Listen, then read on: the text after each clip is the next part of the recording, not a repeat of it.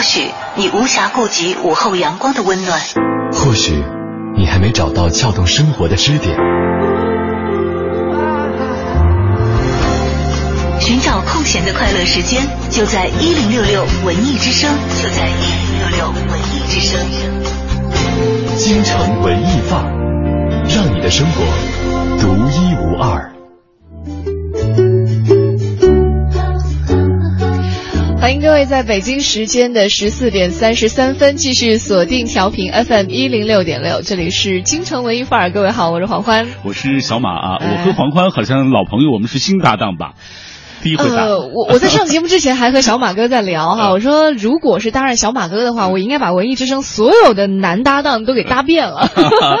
所以搭搭到最后，这我是最后一个。你是收官之作 是吧？今天特别有意思的一件事情是，之前这个京城文艺范儿的两位当家主播盛轩和小昭，因为都有自己的事情啊，没有能够来到我们的直播间，所以我就在微博当中啊，DJ 黄欢的微博里面我就发了一个，我说今天特别有意思，对，主人不在家，宾客当家。因为我跟小马同时做过另外一档节目，所以还有人问过我说，哎，你们会不会把这档京城文艺范儿做成另外另外一档节目啊？应该不会吧？因为阳光的给人的感觉不一样，是是是，呃，白天晚上的感觉也不一样。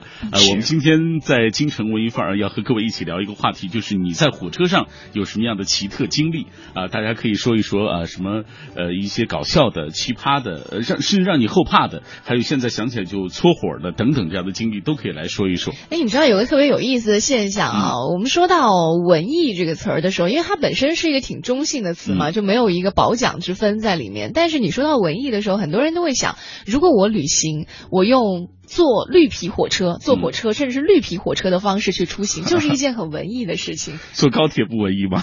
呃，总之肯定是绿皮火车会比高铁要文艺一些，呃、因为很多时候我们都会说，呃，你能够静下来去享受生活，或者说享受大自然给你带来的任何一点东西，细细去感受的话，其实这本身就是一件文艺的事情。就是想起来挺挺文艺的一件事情，就是它，因为现在它很稀缺的嘛，绿皮火车。对。但是你想一想，坐火车的过程，其实你知道，我从新疆到北京，当年我来北京上学的时候，要坐四十三个小时火车，绿皮火车四十三个小时，就注定你要在文艺之声。嗯，然后整个人是崩溃的状态，你知道吧？哦，因为在那个火车上四十三个小时，你想，你只能在那个狭窄的空间当中来回走动，嗯，可能没有买到坐票。嗯，如果是一些年纪小的小孩，比如说九零后、零零后，我就说到坐火车，可能想到的第一个是高铁，觉得高铁才是自己理解的火车。但是其实，比如说你在年长一些，提到坐火车的话，更多的时候，因为现在很多人都会选择更快捷的交通工具了。嗯，呃，当我们如果现在再说到坐火车的时候，可能脑子里还会出现八九十年代的时候，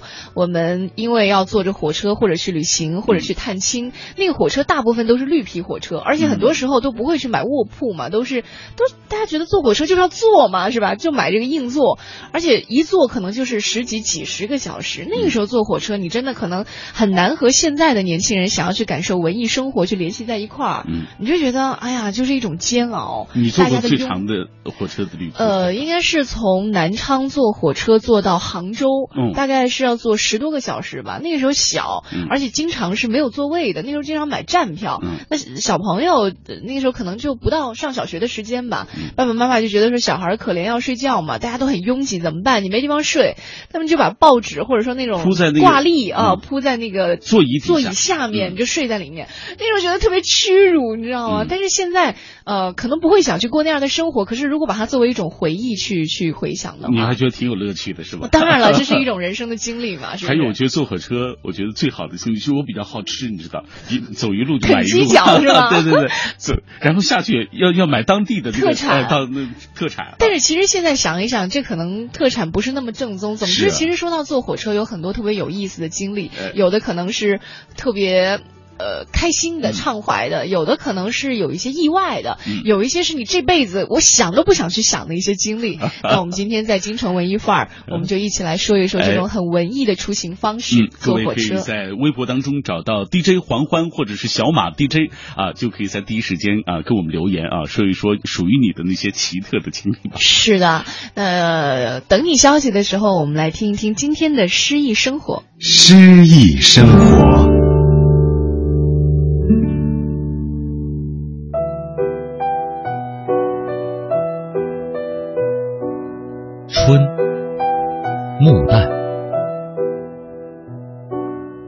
色的火焰在草上摇曳，它渴求着拥抱你，花朵。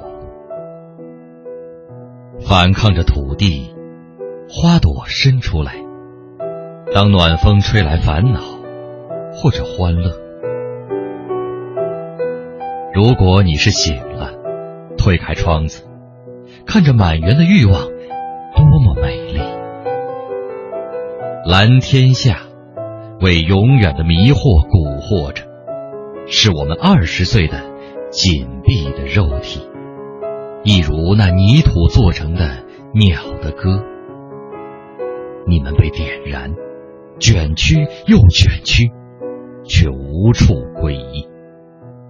呵，光、影、声、色，都已经赤裸，痛苦着，等待深入新的组合。木旦。原名查良铮，著名爱国主义诗人、翻译家，与著名作家金庸、查良镛是同族的叔伯兄弟，都属于良字辈。二十世纪八十年代之后，许多现代文学专家推其为现代诗歌第一人，也是九叶诗派成员之一。参与国外诗歌翻译工作，译本在国内翻译文中有较大影响。现代诗歌的一个重要特点。是强调诗歌内在的张力和戏剧性，往往将一系列充满对抗冲突的词语和意象组织在一起，以形成错综复杂而又强烈的抒情形式。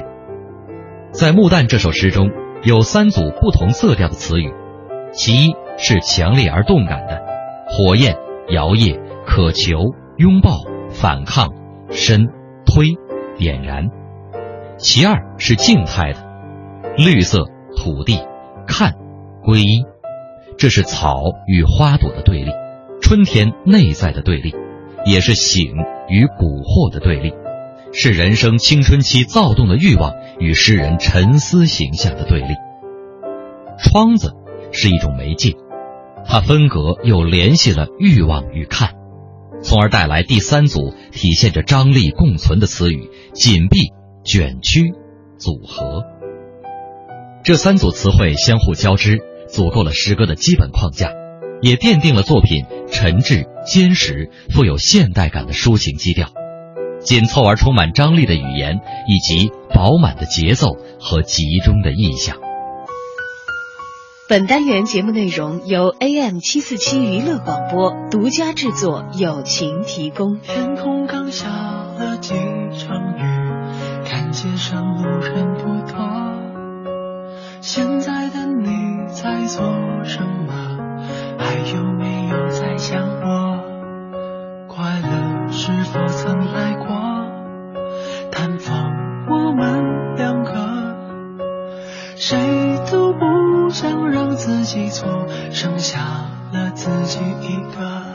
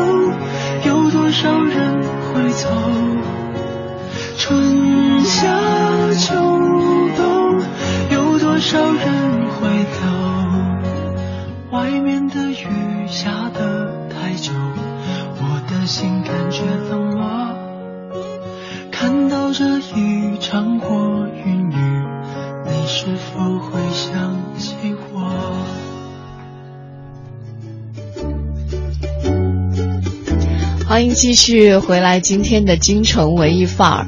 我在想，这个时候可能很多球迷啊都处于睡觉的时间，因为在世界杯的一个月时间当中呢，很多人都时候播。对，可能很多人都是处于一个黑白颠倒的状态啊。那我们现在可能和我们一起聊天的。非球迷，或者说正好赶上晚上没看球的，你看 Toy Boy 就说了，他说大一寒假那一次第一次坐火车，平时都是坐三个小时的大巴，那一次很好奇想体验一下，从第一天深夜晚上十点到第二天凌晨三点。因为害怕坐过了站嘛，他说我哥们儿都睡着了，就剩下我一眼不眨的望着窗外黑漆漆的夜空来发呆。嗯，哎，我也喜欢在火车上发呆，就是望着窗外那个什么都不想，还是顺便其实是什么都不想，就看着窗外。你觉得当时我就觉得，因为新疆你知道，它呃就是从新疆出来到北京这段路上，它有很长的一段其实是经过戈壁滩。戈壁滩对，所以这段时间你看不到景物。对，看不到景物，你就看外面空空荡荡的。啊，你不会梳理一下自己走过的这八十多年人生是吧？一百多年，会吗？就不会不会去想过去的事情。其实是放空自己的状态，我觉得。哦，哎，这是很多人，包括很多人没有那么多电影的什么交错的画面，完全没有，我没那么文艺的。是吧？就是很多人都会建议说，比如说你去大西南也好，啊，或者从北京去到大西北也好，就是这种很长距离的旅行，都会建议说，不管是出于呃，就是各方面的考虑，都会觉得说，啊，你可能坐火车。会比较能够好的感受旅行过程当中给你带来的一些意外的东西啊！哎，我特好奇，就是从你们南昌出来，就是江西南昌出来，呃，无论是去哪里吧，它外面是农田还是什么？像我们更多的就是戈壁滩，田多一些吧，或者山。但是出了江西，好像那个山会少一些。如果往再往南，比如说往赣南那边走，丘陵地带嘛，所以就很多那种呃钻隧道。就比如说，如果从南昌到赣州，它过了吉安这个地方，就是赣中这个地方之后，然后往赣南走，嗯，你就发现几分钟就会有个隧道，有时候可能就是一个隧道，你要走一两分钟，或者是走几十秒。你刚出来，刚感受到一点光亮，嗯，马上又要进入到黑暗的隧道当中。如果看书的感觉就特别的狼狈，你刚看两眼，哎，没了，这样的。呃，是因为我从故乡，就是我从新疆到北京的时候，当时是坐四十个小时火车，基本上我有二十多个小时，外面都是戈壁滩的这样性质，所以基本上都看不到什么东西。所以我觉得特别好奇，就是别人能看到风景的是什么样啊？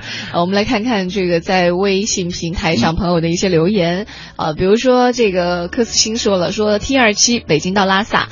前年四月上旬的时候，火车下午过兰州之后的大部分乘客都已经下车了，这趟车也禁止再上乘客。嗯，就问列车员说，火车到达格尔木之后，剩余车厢全部在大冰。嗯，就这样呢，火车上剩下的大概三十多个乘客和空空的车厢一起，静静地驶向拉萨。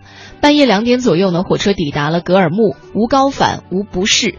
火车停稳之后，从很浅的睡眠当中醒来，爬起来从窗户看一队大队的。大兵静静的上车，那么多人，那么安静。嗯，就卫国战争的画面特别强啊，这个画面感特别强，像像我们看到那个电影当中的场景一样。对啊，哎，其实我我我特别喜欢的就是人很多，但是很安静的感觉。嗯，你就会觉得那种感觉会有一种肃穆还是什么，就那种情绪很很特别。我正好相反，我喜欢嘈嘈杂杂的那种，我觉得生活气息特别浓。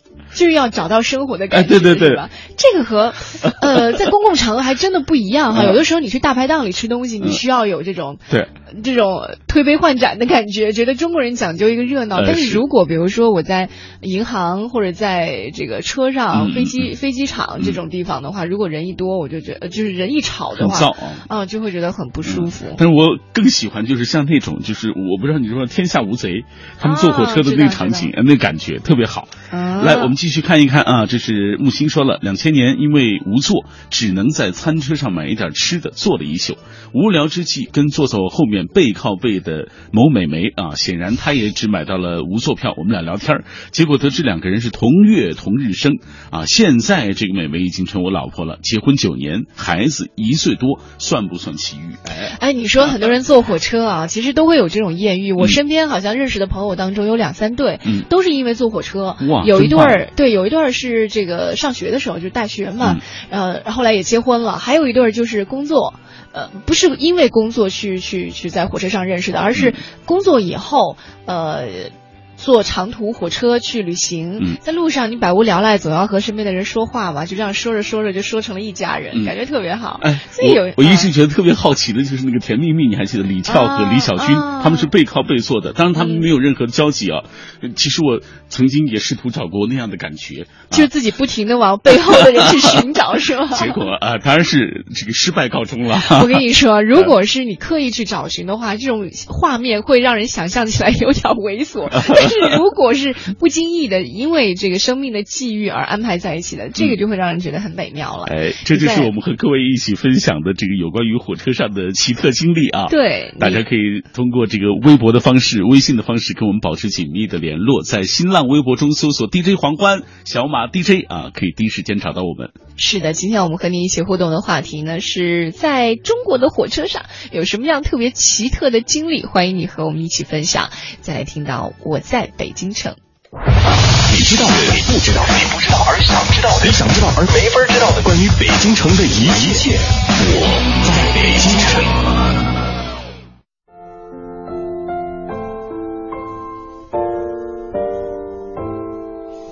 京城文艺范儿，让您的生活独一无二。大家好，我是相声演员杨多杰。昨天呀，咱们给您聊到了孙先生第三次到北京住的这个地方，也就是原来北京的铁狮子胡同，现在的张自忠路。他住的这宅子呀，还真是住过不少的名人。昨天聊了，有一位皇亲国戚叫钱红玉，就住这宅子里。这钱红玉啊，在这宅子里没闲着。天天就是拉拢各方势力，为了自己啊能够掌权，为了自己能够得势做准备。他其中拉拢了一个非常关键的人，这个人也多次到达了这个院子，这就是著名的吴三桂。当时的吴三桂啊，那是晚明政坛的红人啊，那是山海关的守将，手握重兵啊。所以田红玉多次把他拉到铁狮子胡同，就是这座大宅子中。饮宴，还把自己的一爱妾陈圆圆送给他了，这都是在历史上非常有名的人物啊。在古代，这美女啊跟金银呐，那都是官场上礼尚往来的一些呃等价交换物。而把这个美女就送给了吴三桂，为了是拉拢他。这个时候呢，吴三桂啊就回到了山海关继续镇守。后来李自成攻占了北京城，崇祯皇帝吊死在眉山。大明王大顺朝建立了，大顺朝有一位全将军，这人叫刘宗敏，他霸占了田红玉的府，哎，这府就是后来孙中山住的这院子，当时被刘宗敏霸占了，并且呀，还把这陈圆圆占为己有，这件事儿啊，可以说上，当时直接导致了大顺朝走向灭亡，这星星还是那个星星。哎，圆圆呢？哎，也还是那个圆圆，但是到了刘宗敏的手里，您想想这件事儿，如果让吴三桂知道自己的爱妾被夺了，那他肯定是不能善罢甘休。这个李自成进北京的时候，吴三桂正在山海关是举棋不定，他也知道大明朝肯定是千疮百孔，肯定是不行了。那么他到底是投靠哪方势力？他自己呀，并没有一个决定。这个时候呢，李自成派人招降吴三桂，并且送去了重金。吴三桂也是动心的，这个时候马上就要降李自成了。但是听说自己的爱妾陈圆圆被这全将军刘宗敏霸占了，真是这么句话：“冲冠一怒为红颜呀！”当时吴三桂留下的一句话说：“不杀李贼，不杀全将军，此仇不可忘，此恨亦不可释。”您看看，生多大气！当时把帽子一摘，直接投奔清朝去了。到后来，吴三桂成为了大清朝第一功臣，他也啊一度住在这个院子里。那么，除去吴三桂跟陈圆圆的故事之外，这所院子里又住过哪些名人？最后，孙中山先生为什么要选择住在这所院子里呢？咱们明天再说。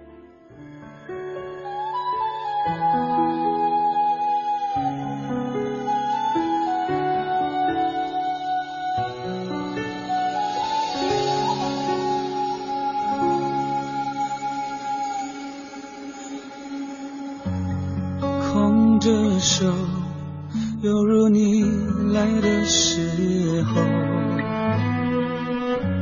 紧皱的额头，终于再没有苦痛。走得太累了，眼皮难免会沉重。你没错，是应该回家坐坐。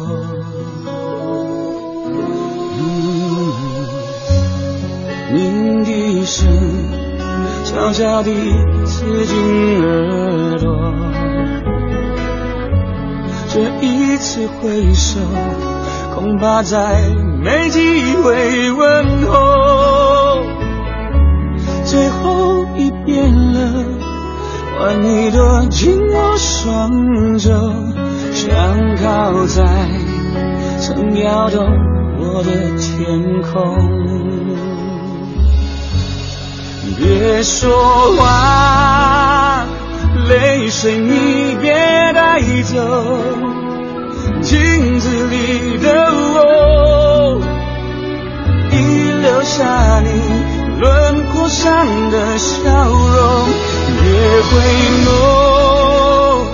末班车要开了，你不过先走。还是让不舍离开的人好好走。哒哒哒哒，哒哒哒哒，哒哒哒哒。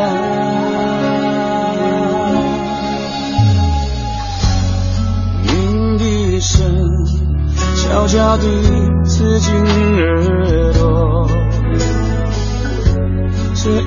次挥手，恐怕再没机会问候。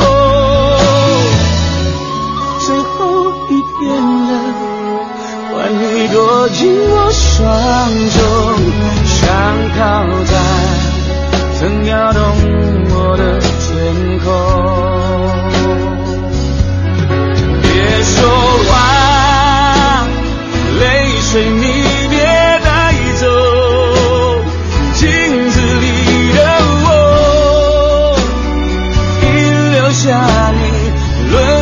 上的笑容，别回眸，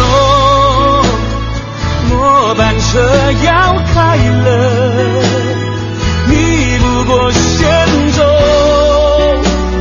深爱是让不舍离开。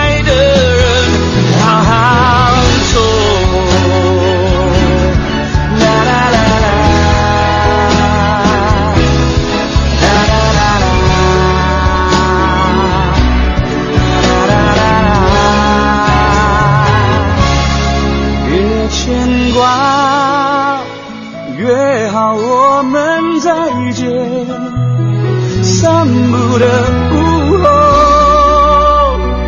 要像从前在挽着手叙旧，别逗留，末班车要开了，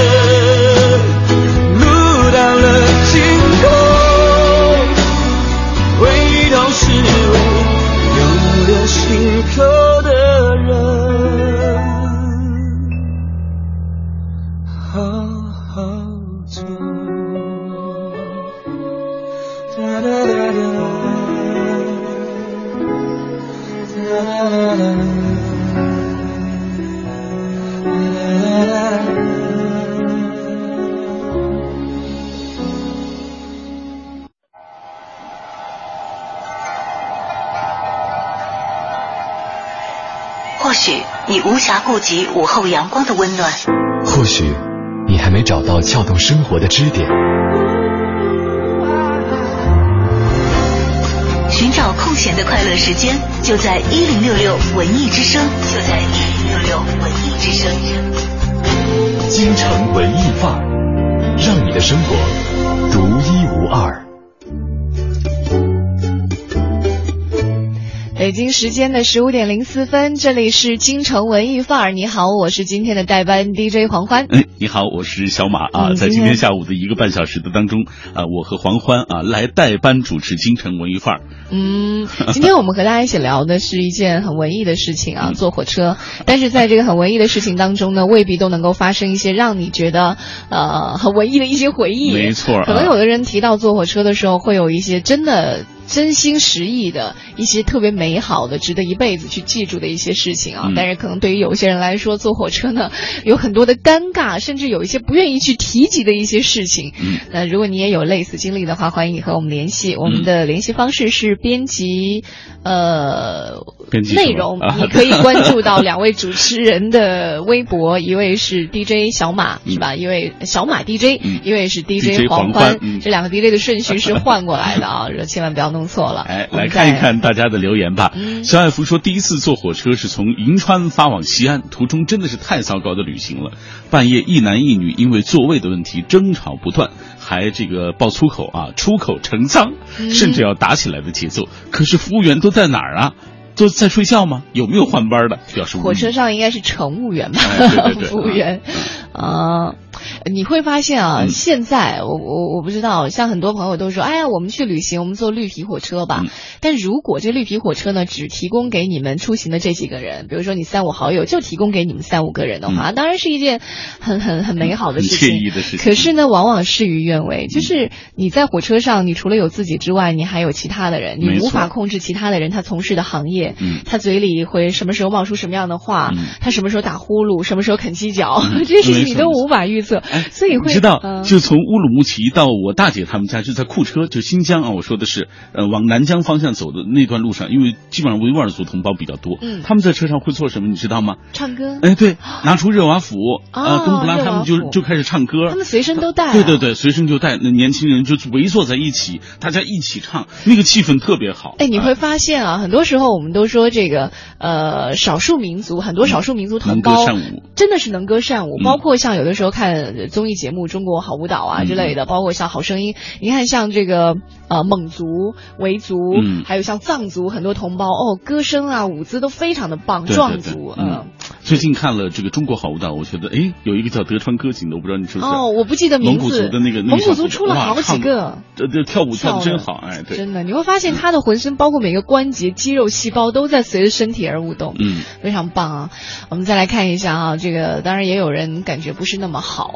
艾夏说了，说有一回和好朋友外出，然后碰上别的一群年轻大学生，他们在火车上玩这个真心话大冒险、三国杀的各种游戏啊，整间车厢都是他们的嬉闹声，顿时就会觉得自己。变老了，毫无存在感。现在年轻人特别喜欢玩这个游戏啊。对，真心话大冒险啊！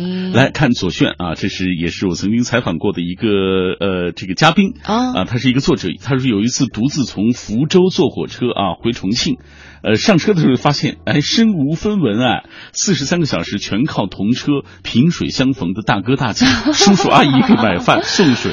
剥橙子，下车时候还给我二十块钱，打打电话回家，真好啊！终生难忘那感动啊！从此相信世界上还是好人多。哎，你这样说起来，我突然想起来，我之前好像在节目里说到过，我不知道大家还有没有印象，就是小的时候，爸爸妈妈就出门，爸爸妈妈都会告诉你说，如果遇到困难的话，你记得找警察。包括现在我们跟小朋友也会这样说嘛。我我记得那个时候就是有一次是，呃，上。坐火车从南昌到赣州去回家，因为每个月都要坐火车回家。那天忘了是忘带学生证还是什么情况了，忘了就忘带一个什么证件，所以就导致你那个半票啊用不了，买的是半票，就就很担心被查票的时候要补票。于是我就搜钱包，发现钱包里的钱根本不够补那个半价的票，就很着急，只有借钱，对不对？借钱我就。观望了一下萍水相逢，别人会借给你吗？找警察呀、哦当然没有警察，找的是一个穿军装的一个大哥，还是叫叔叔之类的吧。他他长得也是那种国字脸，你知道，嗯就是传统意义上的美男子的形象，然后眼睛炯炯有神，看着前方也不睡觉，因为很多人都吃东西、聊天、睡觉，他都不，他就呆看着前方。嗯呃，他他我是在他的右前方，当时我看见他以后，我就跟他打招呼，我就把实际情况告诉他，嗯我说我需要一些钱啊，怎么怎么说很多。我还没说完呢，他就说你需要多少钱？嗯我就告诉他大概是需要多少钱。我说你好像是五十还是一百，好像是五十块钱。嗯我就跟他说能不能借给我，我可以把我的手机或者什么的嗯都压在你这儿，当时还有个身份证什么的，我压给你。我说你回头我把钱还给你，再还给我。然后他就说那不用了，不用了，嗯你拿去吧。后来我还记了他的联系电话，嗯但是后来那个联系电话被我弄丢了，到现在那个五十块钱我都没有还给他。啊，但是我还记得他的长相，嗯呃，他跟我说过是什么部队的，我也不记得，因为我也不认路，所以特别特别遗憾。但是那是在我坐那么多年火车哈，嗯就让我觉得是一件虽然可能。说起来是不太光彩的一件事情，嗯因为没有能够把钱还给别人。但是我一直到现在都会觉得，我因为我到现在都可以想起那个大哥的样子，嗯我只要想到他的样子，我心里就会觉得特别踏实。那种那种感受是无法用温暖这个词来形容，真的就是踏实。嗯，所以遇到很多事情的时候，真的不能够上纲上线说你会有多么大的动力，但是有一种踏实的感觉在里面。嗯，啊好，呃，来继续看一看各位的留言啊。刘红红说是这个，呃，我今年啊，这个前半学期来过一次北京啊，返回的时候第一次坐火车，在我的印象当中，我以为硬座就跟公交车上那种座位一样，啊然后一上火车就说，哎，对，这是软座吧？我们买的可是硬座，是不是搞错了？然后看着我的同学都特无语那个表情，然后当时我就觉得 就懵哎，了。对，你说这个硬座、软座的区分还真的不是特别特别好区分。嗯就是如果从感受上来说好，嗯说好像硬座、软座区别不是特那么的大，但是其实它可能从宽窄啊、各种服务上，对对对会有一些区别。嗯。所以还是像一等、二等这样区分起来，让别人会觉得心理上接受程度会好一但是点吧。呃这样我的心理接受接受不了啊，因为我总是坐二等座，就是如果坐高铁的话，有什么二等公民的感觉，对二等便宜嘛，好吧？对，正在听节目的朋友，还有什么和这个火车出行有关的一些经历，都可以和我们一起来分享。嗯你会发现，有的时候人真的需要有一些回头看的时间，因为我们在都市当中生活，可能这个步伐太快了，嗯你会觉得真的都有些跟不上，刷刷刷的就往前走哎过去了。这时候你驻足下来，尤其实在下午的时候，嗯你想一想过往在你生命当中发生的一些或者温暖或者好玩的事情，你会发现你的你你的经历其实比你想象的要丰富和精彩很多。是，嗯好，继续进入到我们今天的娓娓道来。文化热点，娱乐爆点，且听且听娓娓道来。早上好，我是吕伟，文艺动态由我娓娓道来。昨晚，二零一四第二十届上海电视节白玉兰各个奖项揭晓，最为受观众朋友们期待的就是视帝事后的公布了。最终，孙俪在两年前凭借《甄嬛传》入围，错失事后之后呢，终于今年问鼎白玉兰事后这个称号。不过，昨天的颁奖现场是孙俪的丈夫演员邓超带着六月下旬将要上映的新片《分手大师》，非常火热的来到了现场领奖，更是人气超高的表现，让记者会的现场也来了不少的粉丝和观众。听听我和邓超在现场的对话。那这次是怎么个情况下，孙俪委托你来代理？因为他得在，他还没出月子嘛，家里有俩孩子，然后我又在外地，我是刚刚赶回来的，因为他还是很、很、很、很高兴拿到这个奖，然后，因为这是评委和观众对他的喜爱，也是整个剧组、辣妈剧组的一个心血，所以他说，反正调调时间，左调右调，本来是来不了的，可能，然后又出现了我那边有可能的时间，然后有可能的航班，然后就过来了，嗯。他这次是以非常有个性化的一个辣妈的一个形象获得这个视后啊，嗯，回待会儿是第一时间把这个奖杯拍微信给他吗？我还没来得及呢，他应该能看到，啊、直播能看到，对，嗯。吃软饭吃到白玉兰来了，嗯、他一次次拿奖，我特别高兴，这样我就我就我就能很很省劲儿了。他其实也很想来，嗯，然后他确实是来不了，嗯，这次好像看你就是瘦了好多，是不是因为拍《分手大师》特别辛苦？呃，还好，其实我不认为辛苦，但是这个体重一直在掉，嗯，呃，说实话，我两个都没有看。因为我这一年都忙《分手大师》，所以呢，我要回头一块看啊。但是我知道他每一次对角色付出的努力，因为两个我都经常在现场。呃，拍甄嬛的时候，我也是在横店陪他，每天对词儿啊。然后他的世界里就是在工作的时候只有对词儿，然后基本对完词儿他就休息了。然后辣妈也是自己在找，从开始的时候讨论剧本，我都在。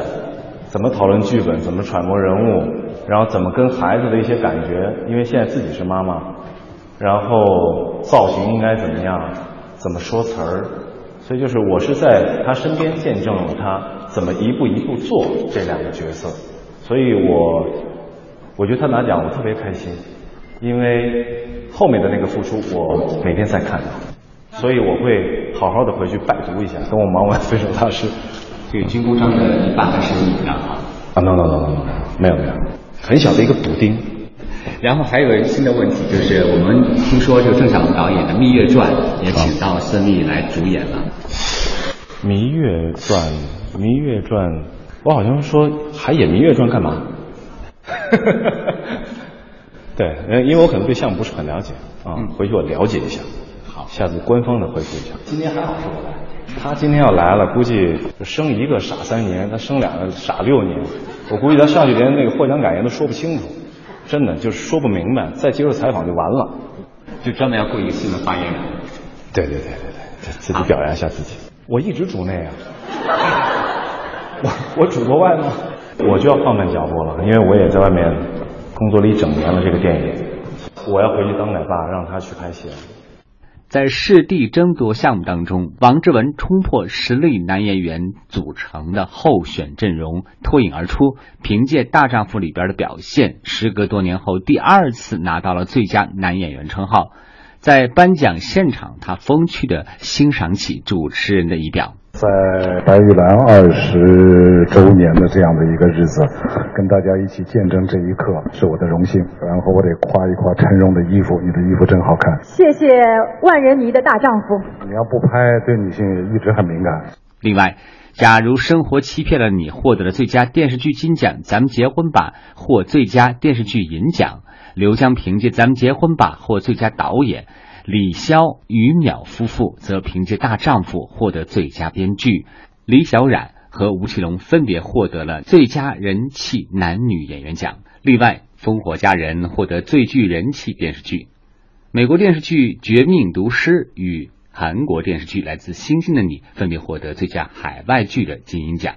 今晚，二零一四年第十七届上海国际电影节将会在上海大剧院。拉开帷幕，我们将在大银幕的世界中找寻让心灵放飞的艺术片。我是吕伟，明天见。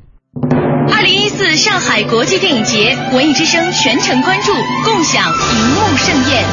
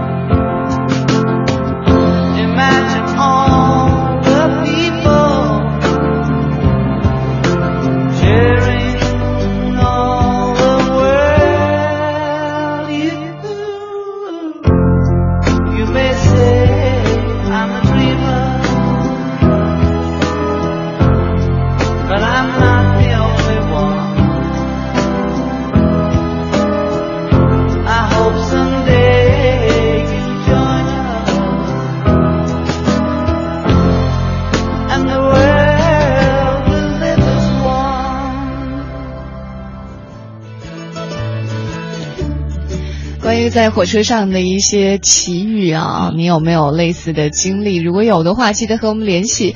两位主持人的微博，一位是小马 DJ，一位是 DJ 黄欢，等你的消息。我们来看一下微信平台上朋友的留言，微博平台上朋友的留言。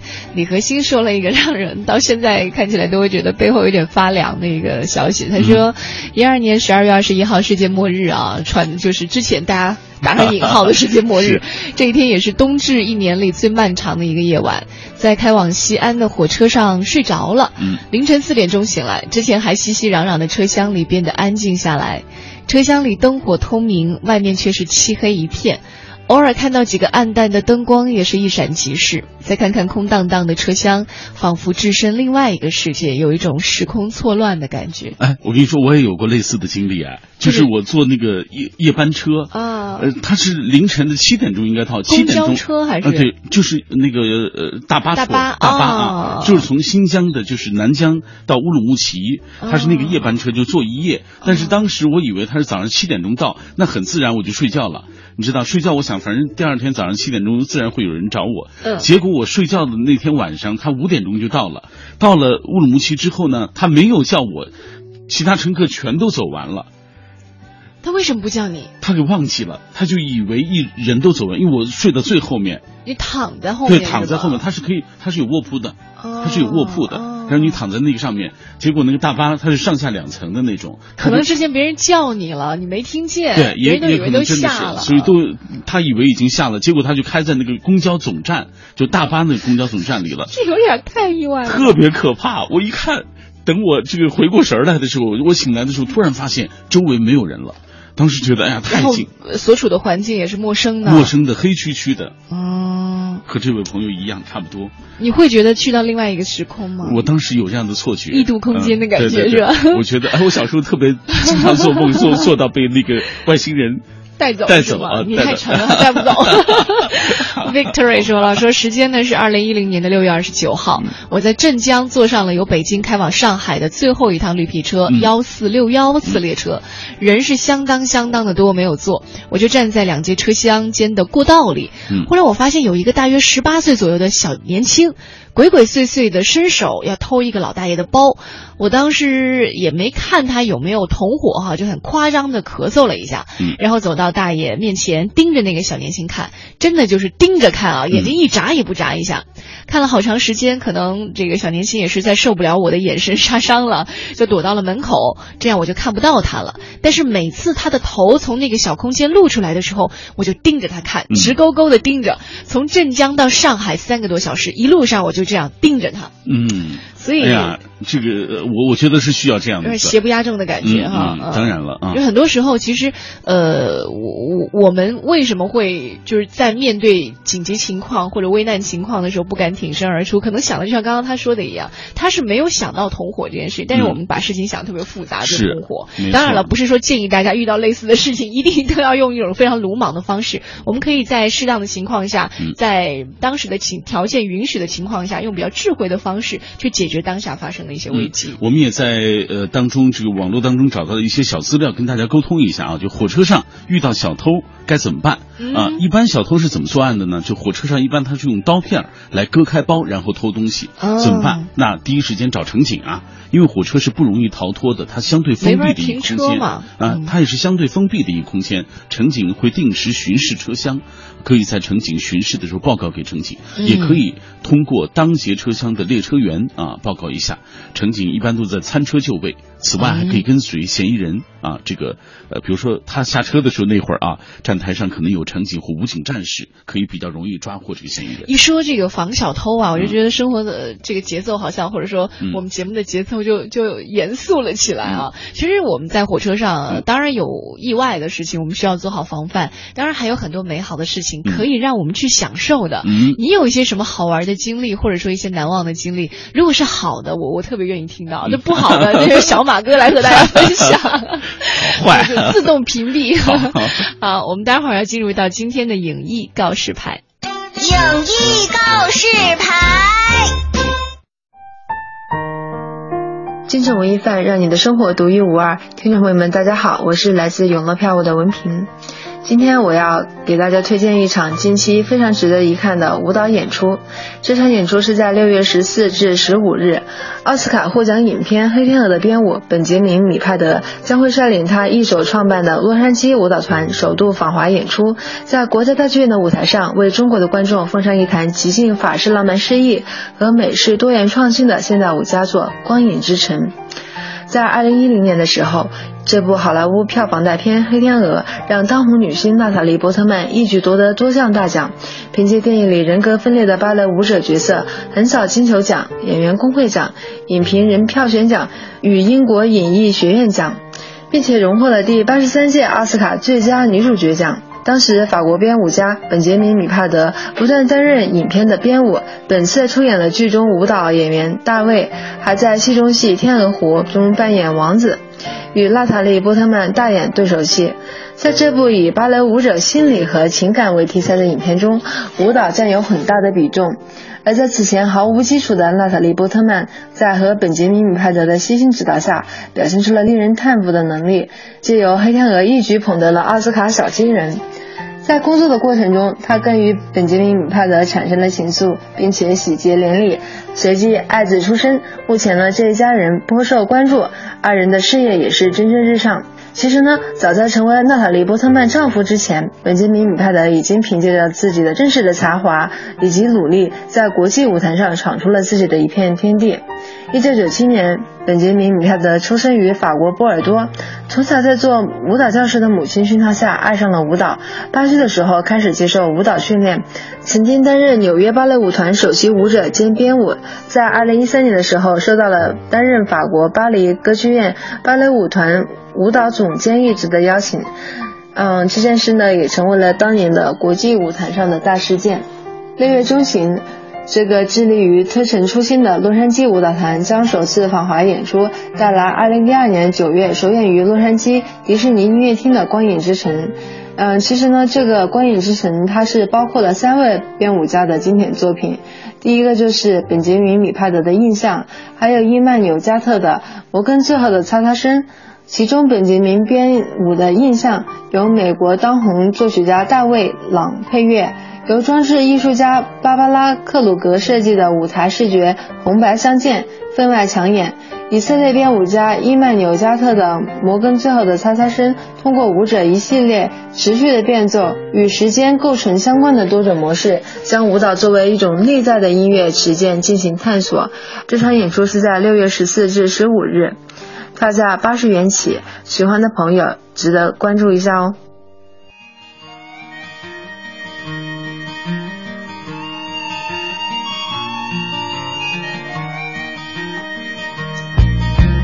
踏上开往南方的车，行囊却是一封信。虽然那是一封你最让我担心的信件。在你每个字里行间，飘有故乡在流连，而我带着最后一些伤感，盼望最后一面。火车快开，别让我等待。火车快开，请你赶快。送我到远方家乡爱人的身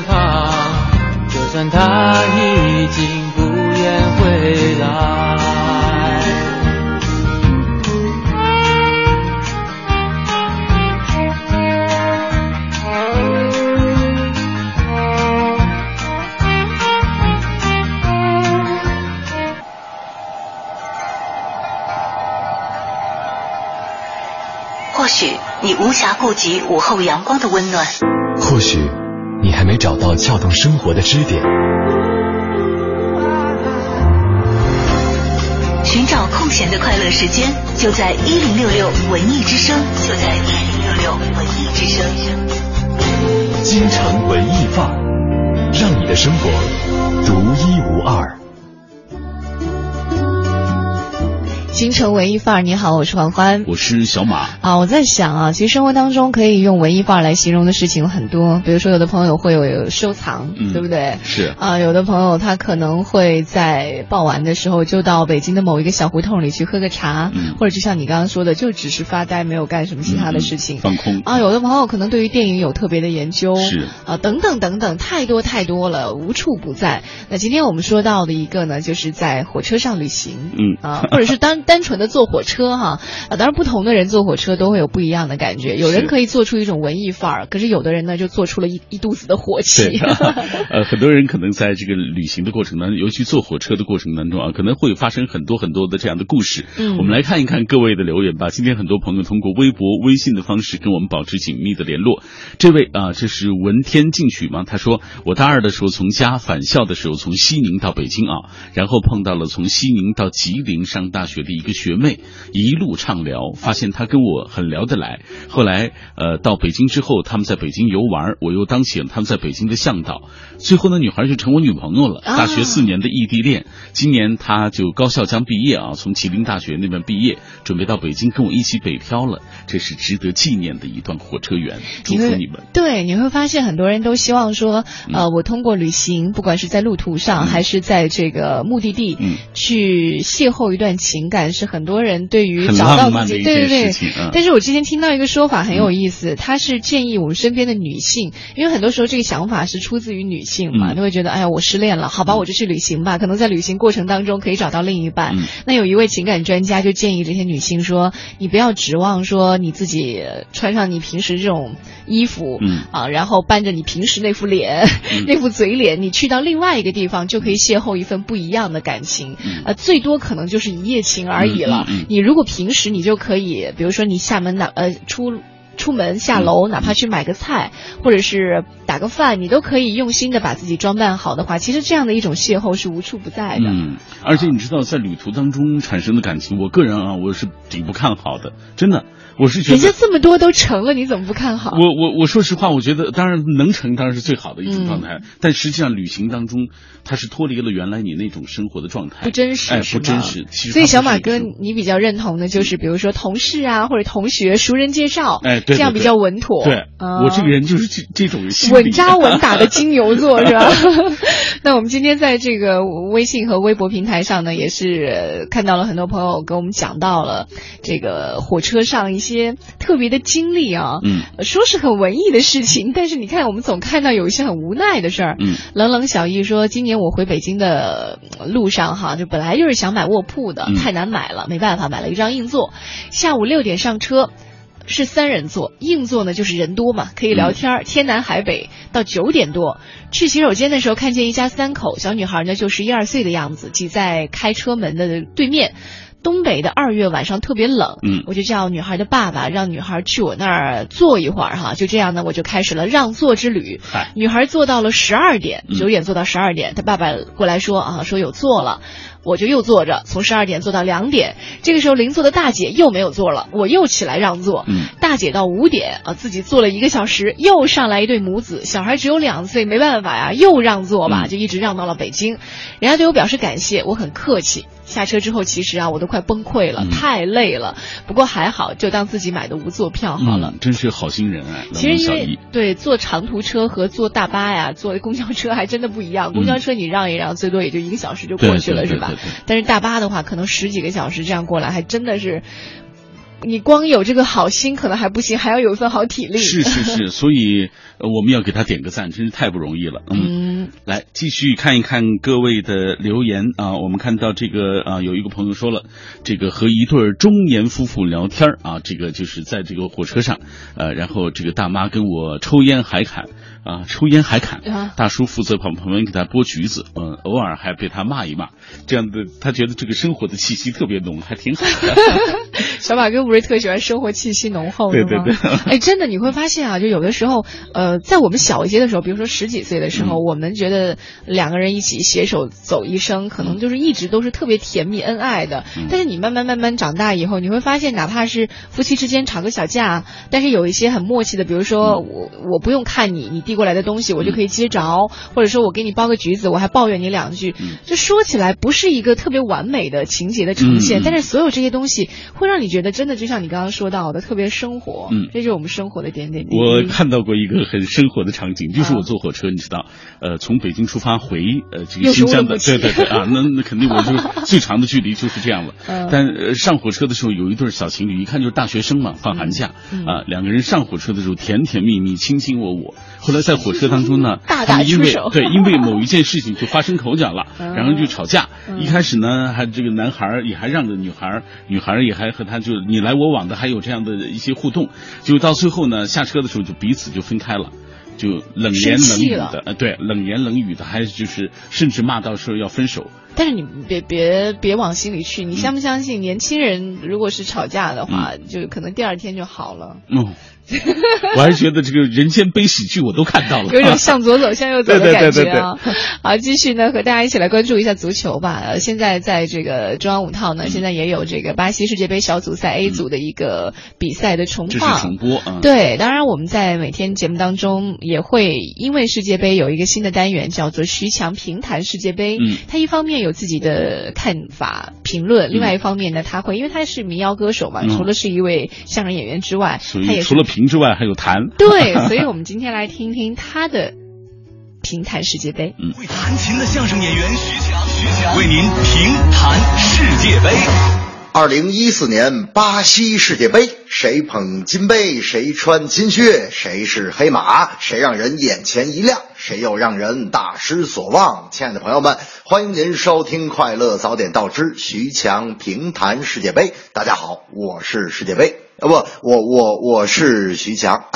我们节目的原则是足球我来评弹，清晨欢乐无敌，世界杯里有惊喜，我胡说胡有理啊。呃，其实最后一句应该叫快乐给球迷。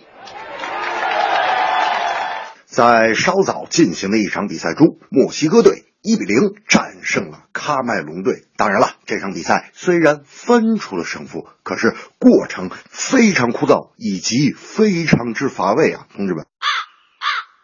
啊，墨西哥队只是非常温柔的把球控制在了脚下，你传给我，我传给你。喀麦隆队呢也一点不着急，含情脉脉的拿双眼盯着这个墨西哥队的球员传过来传过去。墨西哥队也很温柔的把球踢进了喀麦隆的球门。那么喀麦隆队呢也非常温柔的接受了这个现实，最后他们俩非常温柔的手拉着手走出了赛场。故事就是这样的。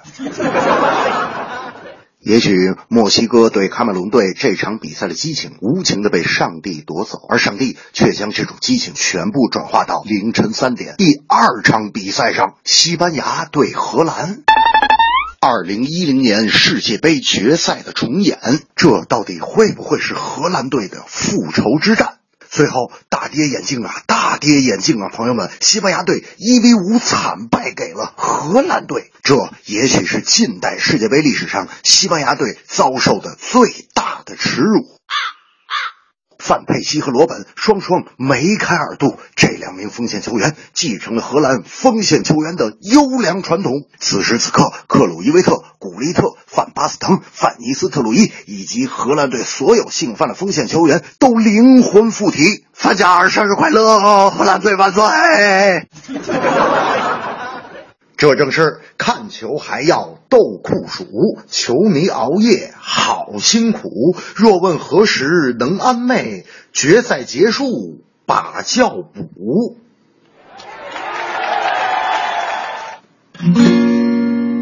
世界杯我了解，看球是我的事业。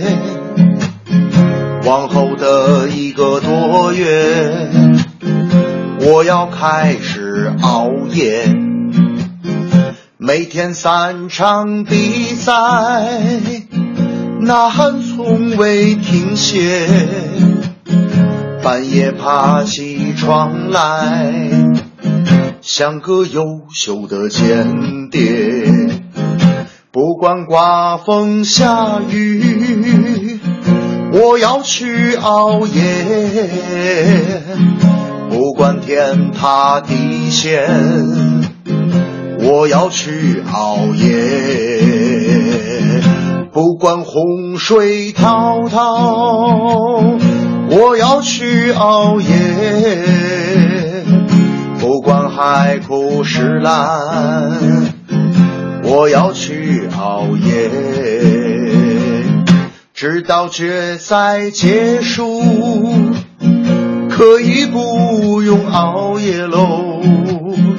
眼睛也就花喽，眼袋也变大喽，直到决赛结束，可以不用熬夜喽。不知四年以后，身边谁会陪我熬夜喽？身边谁会陪我熬夜喽？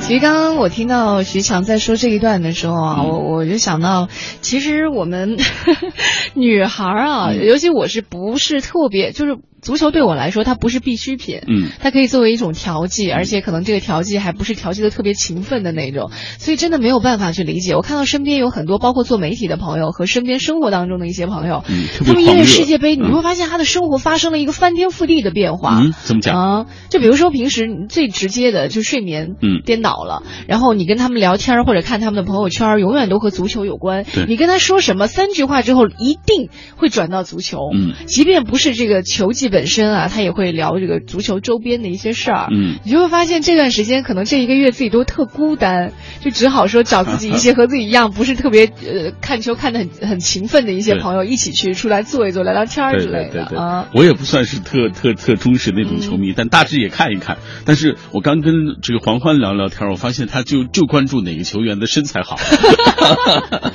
因为你只能看到这些嘛，就外围的一些东西，对对，关于技战术全部考虑是吧？但是世界杯有个这样的好处，它不是一个单纯的一场比赛或者两场比赛，它是呃有有一个系列的小组赛之类的，然后它所有参加比赛的这些球员身上有很多的故事，所以从这些花边的新闻当中，或者说从其他的角度你去看世界杯的话，你会发现世界杯变得非常非常的圆满和丰富了。所以说，就不同的人看世界杯有不同的收获。对，你看像 昨天刚刚打完的这个呃荷兰和西班牙一样，我今天中午的时候在看新闻，就有很多人马上就刷新了，还有人黑国足。嗯，就是说，为什么这个西班牙会输？就因为他穿的服装是和国足的当年的服装是一样的。所以说，卡马乔，对 对，还还这个卡马乔也中枪了，是不是？是。那我们回到今天的话题啊，我们这个咱们老是歪楼，歪半天子才回到正轨上。我们先把这个足球放一放，说说这个呃旅行。你呃，我身边有一些朋友啊，因为真的是因为老公要看足球嘛，反正这个月都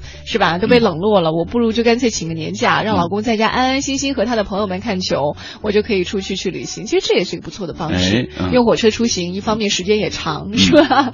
另外一方面还可以感受到自己想要感受的生活。嗯、当然，这个我们在出行之前对这段旅行都会寄予了很高的期望，觉得啊，坐火车一定是很文艺的、很浪漫的。但实际上，这段旅途当中疲惫、寂寞、无聊，什么都有，啊、还有脏乱差。当然，可能也会有一些非常有意思的经历，比如说钱塘就说了，他说零八年四月从杭州去上海的动车上啊。邻座呢是一位身姿硬朗、大约七八十岁的老者。当时我在看随身带的读库，他就问我在看什么书。我们聊了一下对这套书的看法。他说：“眼下像你这么认真看书的小姑娘真的不多了。”接着他就把他手头的书又给我讲了一番。记得他拿的是张一和的《伶人往事》。我说这本书我看过，可惜现在被禁了哈。他问我对书有什么样的兴趣，说可以寄一些，因为他定期会去淘书。嗯啊，我就把地址留给他。等到回到家不久之后，就收到了他寄来的晚年周恩来，书里还附了一封信，指导我了解一些历史背景，还有作者的信息，以便更好的去理解这本书。嗯，而且最有意思的是，他还在信的末尾写了一句：“最近忙着股票，没有及时的给你寄书等等。”后来我每一次旅行呢，都会给他寄一张明信片，但是可惜的是，从零九年开始就再也没有收到他的回信了。嗯，挺好的，嗯啊，有这样的记忆也挺好。来看一下齐小雨，他说南京到乌鲁木齐，车严重超员，眼见一个人精神崩溃，直接把自己的行李给扔了，然后就要跳车。我也见过，啊欢欢你看到过吗？我没有看到，为什么要就是跳车？人就处在那样封闭的空间当中，就处于窒息就像幽闭恐惧症那种。类似于那样的一一种情绪，就人就精神崩溃了。我没有坐那么长时间的火车，所以我为什么一再这个要说就回乌鲁木齐那段旅程，就是因为它那段旅程特别长。当年我坐四十几个小时的火车来到北京，说多不容易啊！是要为你点个赞是吧？啊，这是乌鲁木齐上的一个有意思的经历啊，在去乌鲁木齐的路上，我们来看一下这个，嗯，还有朋友给我们发微信啊，互相我们在微博平台上啊，还有朋友互相的鼓励起来了。冷冷小易还回复这个我们的朋友陈旭辉说啊，陈旭辉可能之前说到了一个坐火车一些比较悲催的经历，冷冷小易给他回了一个说年轻嘛，小年轻多吃点苦没什么。嗯，其实坐火车对于有一些人来说是一种受苦的经历，可是对于有些人来说，就像刚刚说到的，是一种寻找文艺生活的一种享受了。其实我。有一条这个微信，我特想读给大家，但是实在不好读。就是他的意思是，就是他想上厕所，然后从武汉一直憋到西安，因为实在是挤不过去，太挤了。身体出现什么异样了吗？这这太长的。对啊，太长的旅途了。你想这么长时间？哎，真的，你说坐绿皮车啊？我觉得在八十年代末九十年代初的时候，那时候特小，坐坐火车，真的那个那个拥挤啊，是。可能现在很多我我再后来坐车，我再也没有经历过那种拥挤，就是你无下脚之处还就算了，就基本上你站在那儿。你站在那过道上，而且只能保持一个姿势，哪怕它是急刹车呀，或者急启动，你都不会摔倒，因为你旁边永远有人可以及时的，就是 挤着你。是在北京地铁就是高峰的时候，对对对，基本上就有那种状态。但是你看地铁，你一会儿就下车了，可是你十几个小时的火车，你是很难想象的啊。太恐怖了，所以呃，咱们一再的说几几这个上火车有多文艺，但是说实话，对更多的朋友来说，可能不是这样的一个感受。文艺在大家心里了，好啊，继续还真的有一件文艺的事情要和你一起。来分享到今天的 Time Out 推荐，Time Out 推荐，负责一切享乐，Time Out。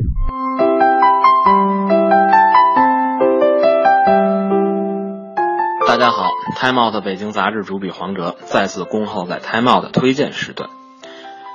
前两天为大家推荐了重口味，不过有听众反映，这如今的国人呢无辣不欢，但是。中学课本可就学过，辣椒等香辛料均不是中国的原产，无一不是舶来品。不过呢，我们生活在今天的中国，特别是今天的北京，不出这座城市，你就可以品味舌尖上的万国来朝。想开一顿重口味的洋荤，那简直就是信手拈来的事儿。但是你需要做好视觉和味觉的双重思想准备，因为啊，他们和我们有着不一样的审美。比如说，海航大厦万豪酒店的 Takda 印度餐厅，就是在北京印度菜的代表。同为文明古国，饮食文化自然和中国一样，也是源远流长。某任中国驻印度大使曾经对此颇有感触，概括为那么一句话：中国菜啊是清清白白，印度菜是糊糊涂涂。详解之，就是我们中国菜呢讲究是色香味三者，色摆在第一位。虽然食物种类搭配是花样繁多。但是各种食材一目了然，而且呢，好看可以激发食欲。印度菜则反之，吃的主菜其实就那么几种。你想啊，穆斯林不吃猪肉，印度教徒不吃牛肉，素食者呢更是连土豆这些土地里面直接长出来的都不吃。但是呢，任何主菜都要放咖喱粉，视觉效果那是高度的统一。荤食您不亲口尝一尝，很难区分什么是肉类以及什么肉类。蔬菜也是捣成糊状，再搁些咖喱。说这印度菜啊，把香放在首位，恐怕都不过分。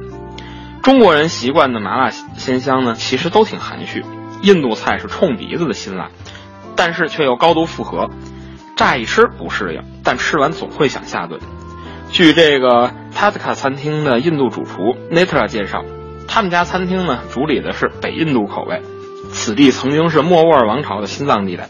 深受伊斯兰化的蒙古贵族影响，因此口味比起南部沿海呢较为清淡。即便如此，常用来做咖喱的基础原料也包含了姜、胡芦巴、糖、辣椒粉、红辣椒、小青椒、蒜米等数种。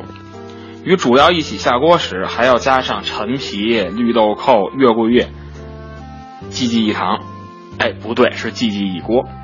当然，如果是最为贵族化的玛莎拉系列菜肴。这优质的酸奶呢是必不可少的，而最经典的吃法是配上馕饼，卷上香米，就是郭德纲说的那句话：“这大饼卷着米饭，将这重口味美味团成一个圆润的形状，然后不是让他滚蛋啊，是送入你自己的口中。值得一提的是，北京素食餐厅不少，但是大多数呢严格戒除各种香料，却又免不了因为仿荤而更加油大不健康。印度菜的素食部分，正是可以让素食和重口味紧密共存。素食主义者中的士大一族，您呐就可以在这海航大厦万豪酒店的塔克塔印度餐厅找到组织。什么菜是必吃的呢？天都里烤大虾、天都里烤鸡、马萨拉羊排、马萨拉鱼串，还有素食者最爱的香料时蔬。人均消费呢也不贵，大概一百二十元。